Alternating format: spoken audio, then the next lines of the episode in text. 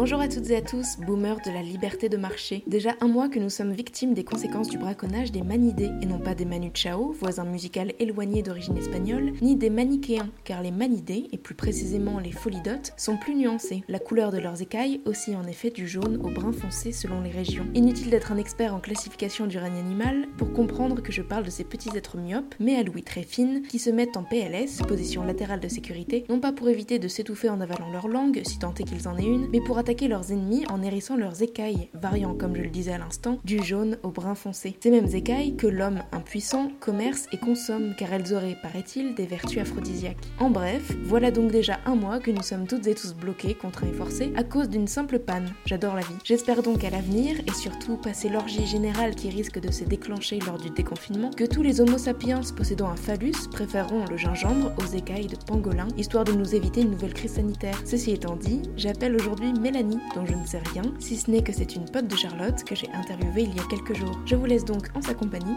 Bonne écoute. Allô Hello, enchantée. Enchantée.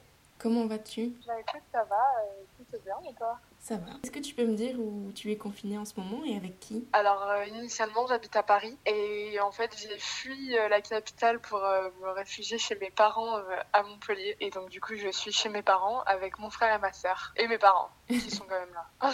Et T'as l'habitude de retourner à Montpellier comme ça ou c'est exceptionnel? Bah alors là c'est ma première année où je suis plus étudiante et avant j'étais en alternance donc je travaillais sur Paris trois semaines et je revenais une semaine euh, chez mes parents. Donc en fait ça faisait que depuis septembre dernier que j'étais vraiment euh, indépendante on va dire. Enfin le retour est pas brutal quoi, je, je connais un Et euh, donc de retrouver ta chambre, etc. Enfin, ça va, t'es pas complètement perdu ou c'est pas une chambre d'ado que t'as laissée euh, quand t'étais encore au lycée, quoi? Franchement, c'était euh, avec plein de posters de groupes de rock. et puis, je me suis fait un gros, un gros clean-up. J'ai tout nettoyé, j'ai tout enlevé, j'ai tout nettoyé. euh, et maintenant, c'est très épuré. Et t'as fait ça pendant le confinement ou tu l'avais fait Ouais. euh, Ouais, Ouais. C'est une des premières choses que j'ai faites euh, quand je suis arrivée. C'est genre, le- je me suis installée. Le deuxième jour, je me suis dit, bon, c'est plus possible. On Voilà, j'ai enlève besoin comme proc et tout. Oh là, j'ai besoin de renouveau. et tu travailles euh, dans quoi? Alors euh, actuellement, je suis salariée. euh, je travaille en tant que marketing et communication exécutive dans une société qui fait de la publicité en ligne sur Paris. Donc, et ça, j'avais fait mon alternance là-bas, donc ça fait plus deux ans que deux ans que je suis chez eux. Et voilà, je travaille là-dedans. Mais après, euh, après voilà, c'est une super expérience professionnelle, mais je sais, je suis pas sûre d'envisager euh, une carrière euh, dans la pub, quoi. Tu télétravailles en ce moment Comment ça se passe? Bah alors les deux premières semaines effectivement j'ai télétravaillé et puis finalement euh, j'ai été mise en chômage partiel mais à 100% donc euh, chômage complet mais ils ont donné un nom euh, un peu particulier. Voilà. Et du coup bah, en fait j'en profite pour bosser sur des projets plus perso. Et du coup bah c'est top parce que c'est du temps que je trouvais pas et que qui m'est donné et j'ai que ça du temps donc euh, c'est hyper bien pour pouvoir développer d'autres projets quoi. Et qu'est-ce que tu fais alors Ça m'intrigue. Euh, T'as vu je fais du teasing un peu. bah ouais.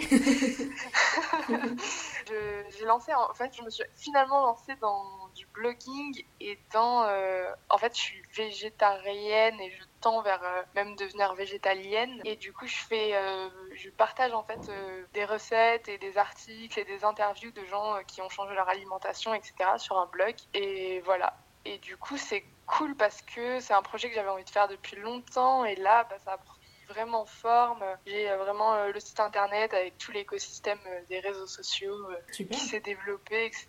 Donc c'est cool. Et alors, tu peux peut-être donner euh, l'adresse pour les auditeurs, comme ça on ira, on ira checker ça. Ouais, euh, bah du coup moi je m'appelle Mélanie et du coup bah ça s'appelle Mélanie en véganie. voilà. Ok. Et euh, l'idée c'est voilà, c'est un peu de parler de tous ces sujets-là, euh, une transition euh, alimentaire pour plusieurs raisons, pour euh, déjà pour le bien-être animal, pour la planète, pour la santé. Et voilà, et du coup je trouve que c'est un sujet qui qui concerne à la fois tout le monde et qui est encore un peu qui, peut déclencher pas mal de polémiques. et du coup j'aime bien j'aime bien créer ces conversations quoi. Et toi, qu'est-ce qui t'a qu'est-ce qui t'a amené à faire cette transition Je pense qu'il y a plusieurs facteurs. Je pense que initialement, petite, déjà quand j'ai compris que le quand on m'a dit en fait c'est du veau et que j'ai associé l'image du bébé, de la vache et que j'étais en mode mais comment ça, tu vois? Mhm. Genre ça m'a fait tilter, mais après en fait dans mon éducation on m'a dit que pour grandir et pour devenir une adulte, j'aurais pas le choix que de manger de la viande parce que c'était utile pour la santé, etc.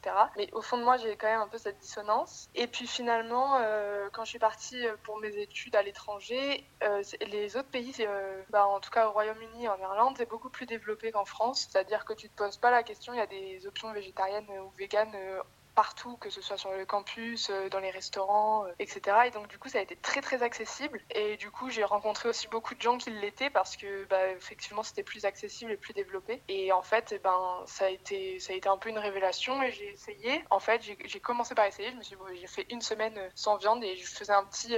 à l'époque, j'avais un bullet journal, tu sais. Mhm. Et je, je, cochais si j'avais mangé végétarien ou non dans la journée. En fait, j'ai pas craqué une seule fois et c'était c'était très bien. Et, et du coup bah, ça a enclenché ce mouvement là que j'ai poursuivi et qui ensuite est devenu vraiment euh, quelque chose que j'avais envie de revendiquer quoi. Dans ta famille, d'autres personnes euh, sont aussi véganes ou, ou végé? Euh, J'ai une cousine, on est deux dans les repas de famille, on se soutient. Et euh, sinon, euh, non, le reste de ma famille, euh, pas du tout, qui consomme même de la viande quotidiennement, voire deux fois par jour. Malgré, bah, à part que des fois j'essaye de cuisiner pour leur dire, vous voyez, on peut faire sans. Et voilà. Mais du coup, non, mais le reste de ma famille, pas trop.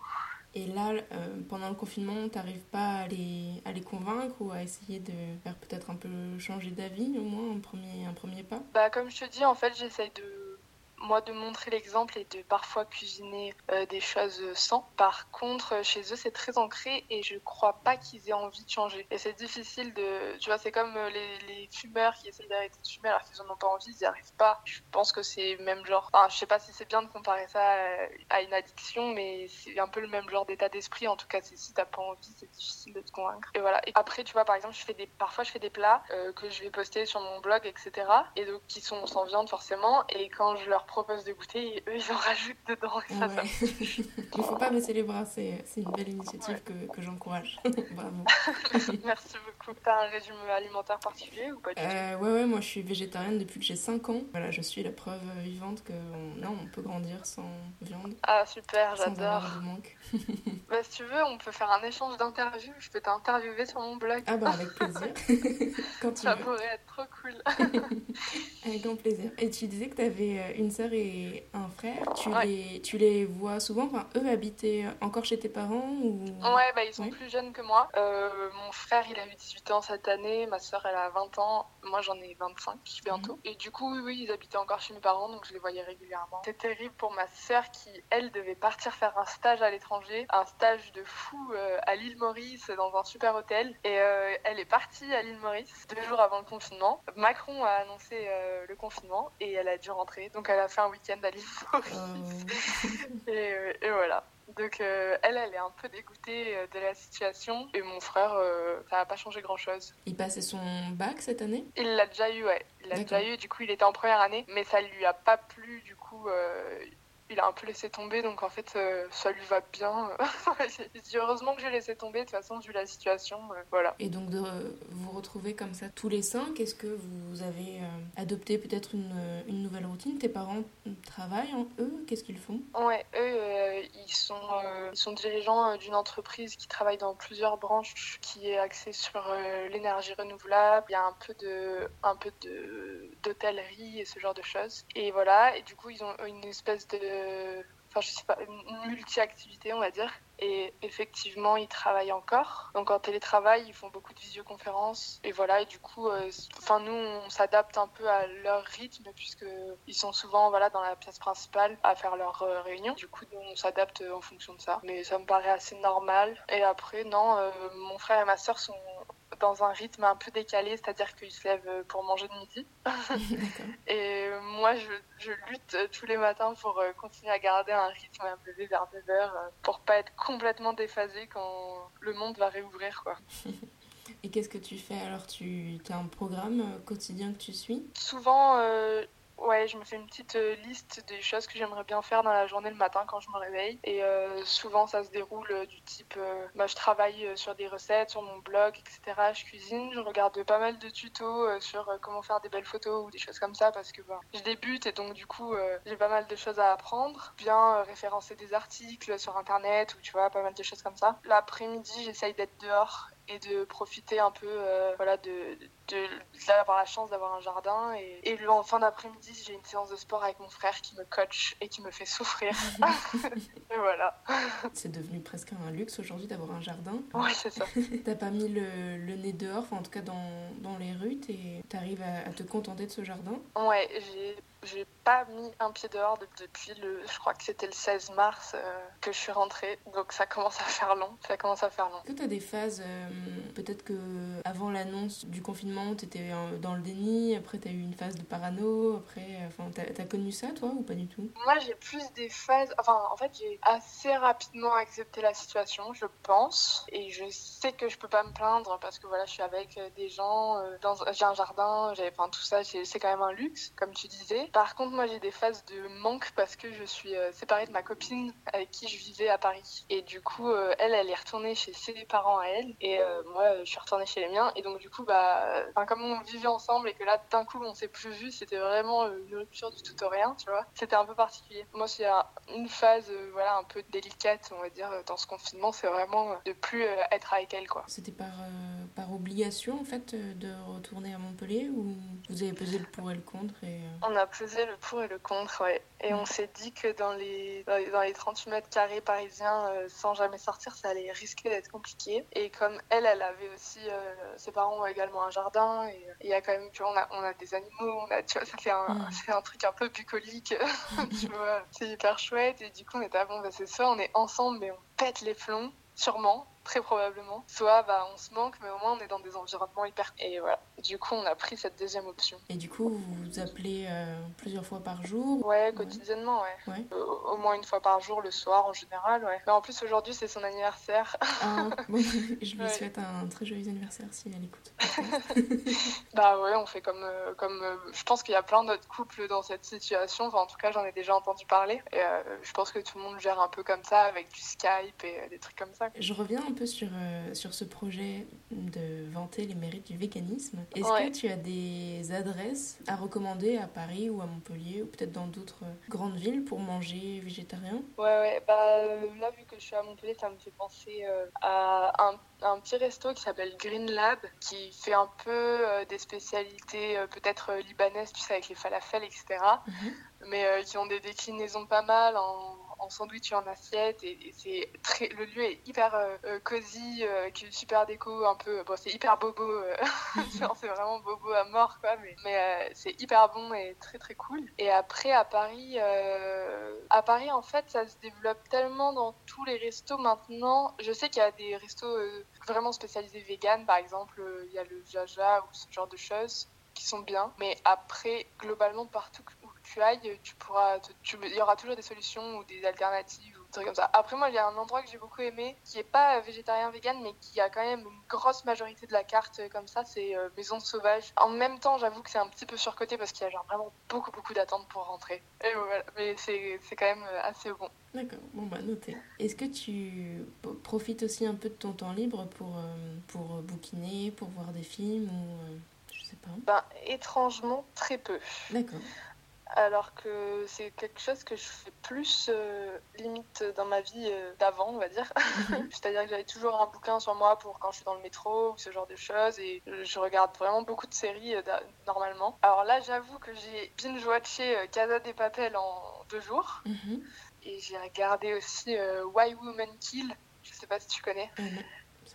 Et, euh, c'est par le réalisateur des Desperate Housewives. Tu peux pitcher Et, euh, euh, cette série? Ouais, en gros, euh, c'est dans, ça se passe dans une même maison, mais à différentes époques, avec un couple différent à chaque fois, donc, qui aménage dans cette maison. Et en fait, c'est c'est trois histoires qui sont, à la, f- enfin, qui sont parallèles dans le temps, tu vois, et on voit l'évolution de ce couple. Et de, bon, il y a, il y a beaucoup de beaucoup d'histoires, de jalousie, il y, a plein de, plein de rebondissements euh, appris pour chaque euh, couple.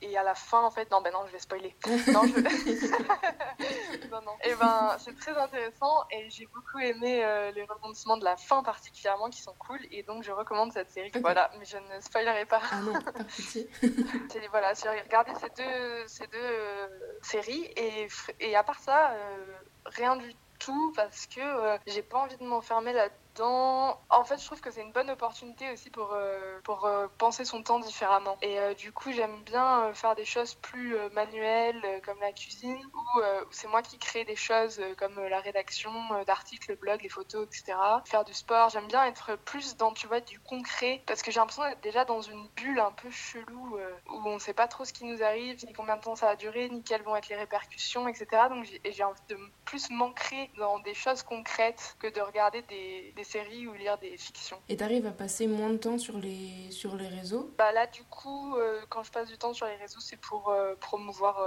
Euh, Ton blog Ouais, le blog. Et du coup, j'avoue que je passe quand même pas mal de temps sur Instagram. Mais c'est voilà, c'est dans cette démarche de promouvoir le blog. Après, pas, pas spécialement pour regarder les séries des gens, enfin les, les stories. Mhm. Pardon. Et voilà, du coup, c'est plus euh, voilà, dans cette démarche-là. Est-ce que tu penses que le confinement va t'avoir changé? Tu disais que tu gères différemment ton, ton temps. Est-ce que tu vas mettre euh, peut-être d'autres euh, choses en œuvre quand le, le monde reprendra tout son sens? Bah, J'espère. J'espère que je vais avoir la force de maintenir quelques éléments de la routine que j'ai en ce moment parce que je me rends compte que ça fait vraiment du bien et qu'on se sent, je sais pas, plus, plus acteur, tu vois. Que je sais pas si ça a du sens. Si, si, mais, Ouais, voilà. Et euh, justement, voilà, rester ancré dans des choses un peu plus concrètes, euh, continuer à faire du sport. Euh, je prends pas mal de temps avec ma mère. Parfois, le matin, on fait des séances d'étirement, un peu type yoga et tout, tu vois. Et ça, c'est trop cool. Et voilà, j'aimerais bien garder ce genre de choses. C'est vachement, ça fait vraiment du bien, quoi. Est-ce que tu sais déjà quelle est la première chose que tu feras à la fin du confinement?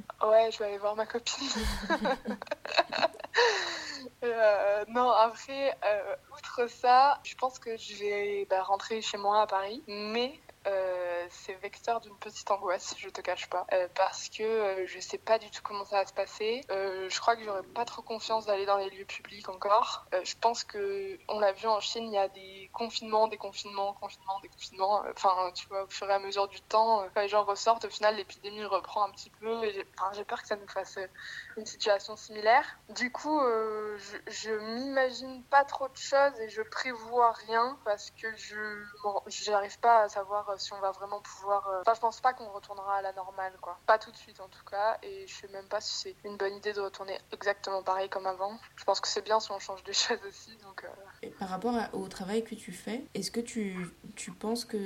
Alors, je sais pas du tout comment ça se, ça se passe dans, enfin, tu vois, dans cette société-là et dans la pub en général, mais est-ce que tu sais si des nouvelles mesures vont être mises en place déjà euh, après le, après le confinement? Est-ce que vous allez peut-être plus télétravailler? Est-ce que vous en avez parlé un peu bah Alors nous, on a un PDG qui a pris la crise du coronavirus très très au sérieux très rapidement. Il faut savoir aussi qu'on est dans... Enfin moi je travaille dans une boîte où on est dans 28 pays. Et donc il y avait euh, déjà euh, toute la partie asiatique qui, qui, a été touchée avant nous. Et donc ils ont pu un peu anticiper euh, voilà, les mesures à prendre. Et ça, c'est, je dois leur reconnaître qu'ils ont été vraiment, vraiment efficaces et intelligents sur ça. On a très rapidement été en télétravail avant même le confinement en fait. Avant même que Macron ait demandé de confiner, ça faisait déjà deux semaines que nous on télétravaillait. Et je pense que tant que les mesures de sécurité ne seront pas vraiment établies et que l'épidémie aura vraiment reculé, en fait, on a, enfin, c'est vrai que là, pour le coup, travailler sur du digital et sur Internet, c'est une chance, c'est qu'on n'a pas besoin d'aller sur le terrain. Et donc, je pense que vu qu'on a tous nos ordinateurs, va encore, euh, enfin, là, pour l'instant, comme je t'ai dit, je suis au chômage, mais au moment où je reprendrai, je pense qu'on va, on sera encore en télétravail. Et j'ai une question très bête qui va peut-être t'offenser, mais alors c'est pas du tout mon souhait. Non, non, mais la publicité en ce moment, est-ce qu'elle a encore de l'intérêt et un impact? Je pense qu'on est dans un espèce de d'eau trouble entre euh, le fait que les gens sont vraiment beaucoup sur euh, les réseaux sociaux, sur à regarder la télé, etc. Donc ils ont accès à beaucoup de publicité et en même temps on peut plus trop consommer quoi. Et donc je sais pas trop. Mais en même temps, j'entends beaucoup de gens euh, dire j'ai hâte que le confinement soit terminé pour exemple aller chez Zara quoi. et du coup, je... c'est ça ton objectif, c'est d'attendre que le confinement se termine pour aller acheter de la fast fashion. Et moi, ça, me plaît pas trop. Mais euh, du coup, je sais pas trop par rapport à la publicité. Je pense qu'il y a vraiment deux axes qui vont, qui vont se rencontrer en mode euh, peut-être qu'en fait, on a moins consommé et on s'est rendu compte que c'était bien de pas, euh, de, pas de, de, réduire et de, tu vois, de changer un peu ça. Et de l'autre côté, j'ai peur qu'il y ait une vague de ça fait deux mois qu'on n'a rien acheté, allons-y, lâchons tout. Quoi. Et du coup, qu'il y ait une espèce de compensation de, des dépenses en disant ouais, j'ai plein de sous parce que j'ai rien acheté en deux mois, donc je peux aller me faire plaisir, je peux aller acheter plein de trucs. Donc, euh, je t'avoue que j'ai du mal à me positionner. Je sais pas trop quelle, quelle va être la tendance. Mhm. Bah écoute, je pense que c'était bien de conclure là-dessus, si ça te va. Ouais, très bien. Ouais. Ouais, ouais, ça me va. Je remercie infiniment Mélanie pour sa participation. Les liens vers ses réseaux sociaux et son blog sont comme d'habitude référencés dans la description du podcast sur SoundCloud. Je vous retrouve demain pour un nouvel épisode du journal de bord spécial confinement. Belle soirée et à demain.